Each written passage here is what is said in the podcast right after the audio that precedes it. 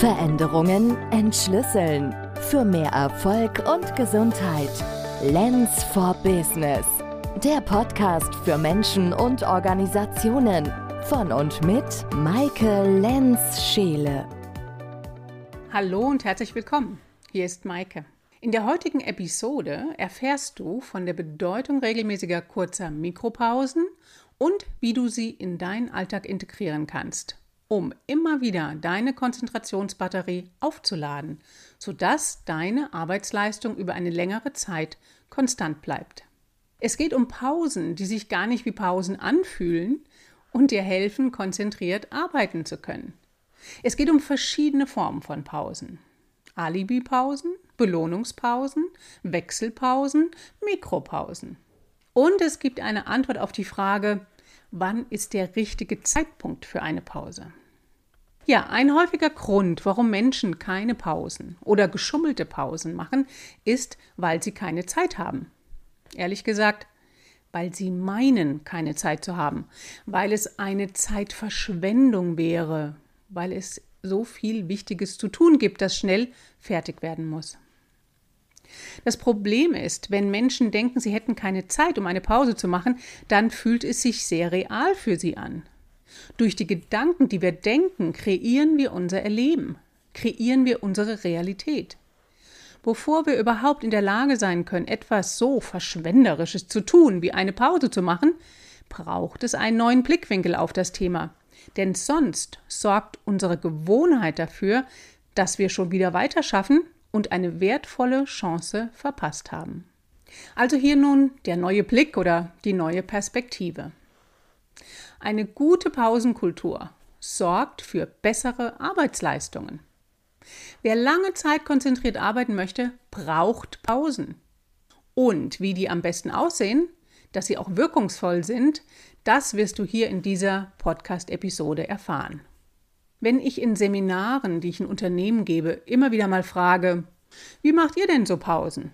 Meistens kommt dann erstmal ein betretenes Schweigen und dann sagt vielleicht jemand, naja, die Mittagspause halt. Oder jemand anderes sagt, ich gehe auch mal zum Rauchen raus.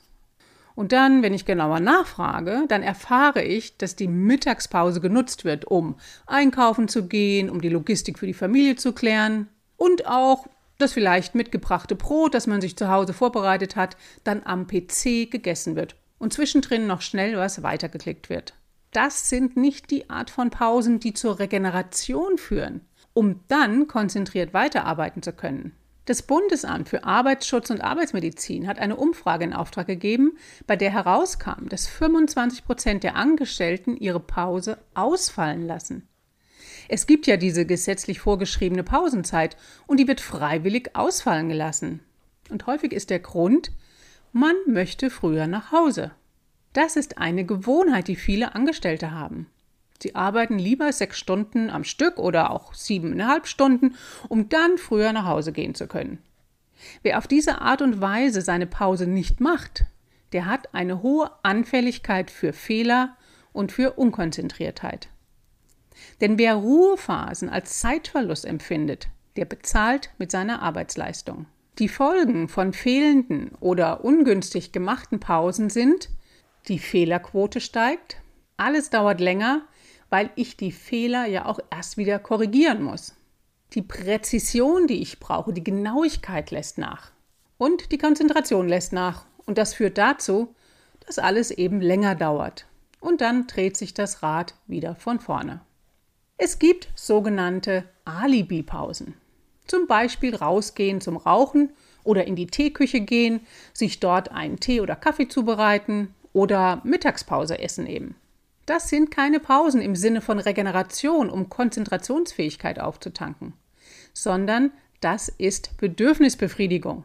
Essen, trinken ist ein Bedürfnis, das befriedigt werden muss. Das ist aber noch keine Pause. An dieser Stelle gibt es ein Missverständnis in unserer Gesellschaft. Und es braucht in unserer Gesellschaft eine neue Legitimierung für Pausen, sodass Angestellte sich nicht mehr befangen fühlen, wenn sie sich mal zurücklehnen und einen Moment aus dem Fenster schauen und die Gedanken wandern lassen, um dann anschließend wieder konzentrierter weiterarbeiten zu können.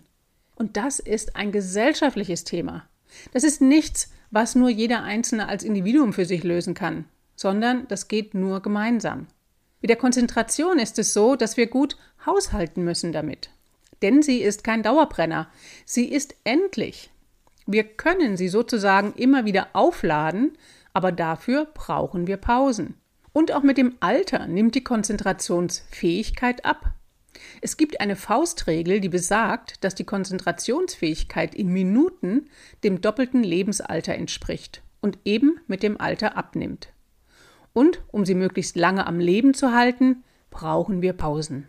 Ein Laborexperiment hat ergeben, dass eine sinnvolle Zeit für Pausen 10% der Arbeitszeit beträgt. Das heißt, bei einem 8-Stunden-Arbeitstag sind das 48 Minuten. Und diese 48 Minuten haben nichts mit der Mittagspause, die meistens 30 Minuten dauert, zu tun. Diese 48 Minuten sind zusätzlich. Wann ist der richtige Zeitpunkt für eine Pause? Es ist sinnvoll, Pausen einzuplanen und nicht zu warten, bis unser Körpersystem es fordert. Das ist ähnlich wie mit dem Durst haben. Wenn wir schon ein Bedürfnis nach Trinken haben, wenn wir Durst verspüren, dann sind wir schon in einem Mangel an Flüssigkeit. Und wenn wir das Bedürfnis haben, ich brauche jetzt dringend eine Pause, dann ist meine Konzentrationsbatterie schon im Minus. Also rechtzeitig, regelmäßig Pausen einplanen. Und deshalb lieber kurze Pausen und dafür öfter. Auch ein kurzer Check-in mit sich selbst ist wirkungsvoll. Mal kurz hineinspüren in mich. Wie geht es mir gerade? Was würde mir jetzt gerade gut tun? Und vielleicht ist das nur ganz kurz mal das Fenster öffnen, frische Luft schnappen, sich mal kurz zu bewegen, bisschen räkeln und strecken, rausschauen, den Augen einen anderen Anblick gönnen nach dem Bildschirm. Das Fenster dann wieder schließen und weitermachen. Das ist eine regenerierende kurze Pause, die die Konzentrationsbatterie wieder auflädt. Manche Menschen machen auch Pausen als Belohnung. Das sind dann die sogenannten Belohnungspausen. Die sagen sich, wenn ich das und das geschafft habe, dann gönne ich mir eine Pause. Das ist aber auch nicht am Körperbedürfnis orientiert, sondern an meinem Anspruch. Es ist günstiger, die Pause zwischendrin zu machen und dann, wenn ich etwas geschafft habe, mich auf eine andere Art und Weise zu belohnen. Einen hohen Erholungswert hat eine Pause, wenn ich mich bewege. Am besten in der Natur, rausgehen und mich bewegen und vor allen Dingen keine Medien.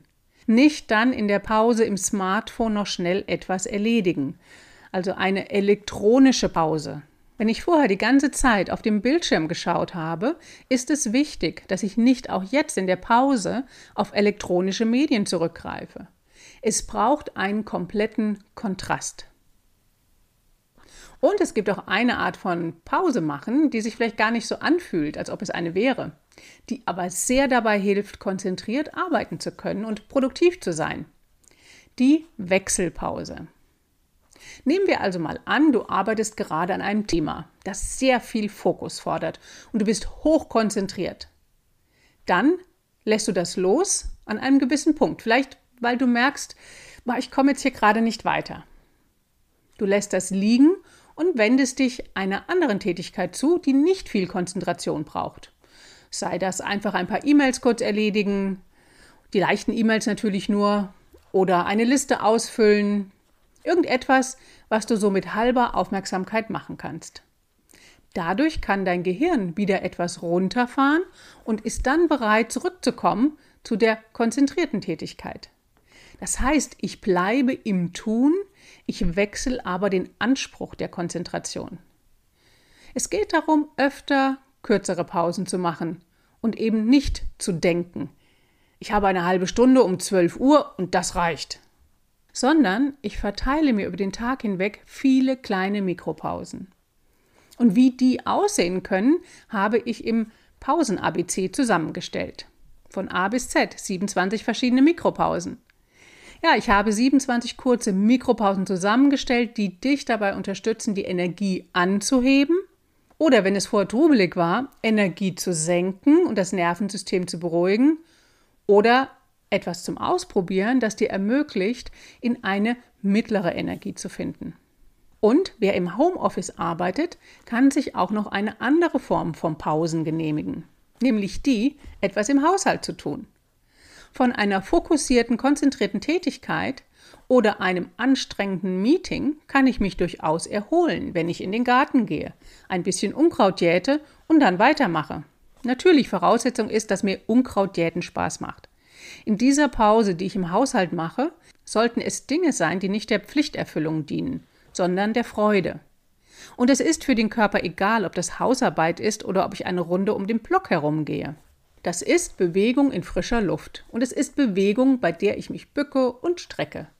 Dafür muss ich keine Gymnastik machen. Ich kann gut Hausarbeit und Gartenarbeit nutzen, um konstruktive Pausen im Homeoffice zu integrieren. Damit du regelmäßig Pausen in deinen Alltag integrierst, empfehle ich dir sehr, das in deinen Kalender einzutragen. Oder dir mit einem Smartphone die Zeiten einzustellen, dass du dann ein kleines Bling hörst. Und das ist eine Erinnerung. Jetzt kannst du eine Pause machen. Und das heißt auch nicht, dass du dich sklavisch daran halten musst. Das ist eine Einladung, die du dir selbst machst.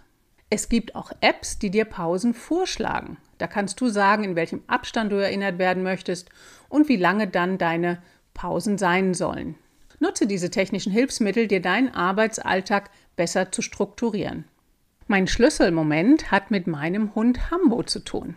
Das ist ein 14-jähriger Papillon. Und ganz oft gehe ich wegen dem Hund raus und merke dann, wie gut es mir tut. Wir haben uns Hambo vor 13 Jahren aus verschiedenen Gründen angeschafft, aber einer war auf jeden Fall, damit wir regelmäßig rausgehen. Denn auch ich kann Bedürfnisse verdrängen und merke nicht immer, wie dringend nötig ich eigentlich eine Pause brauche. Und dann beim Gassi gehen, dann dauert es am Anfang ein bisschen, bis mein System runtergefahren ist dann ärgere ich mich am Anfang auch noch etwas über die vielen Ecken und Büsche, an denen er stehen bleibt, lange rumschnüffelt und was markieren muss.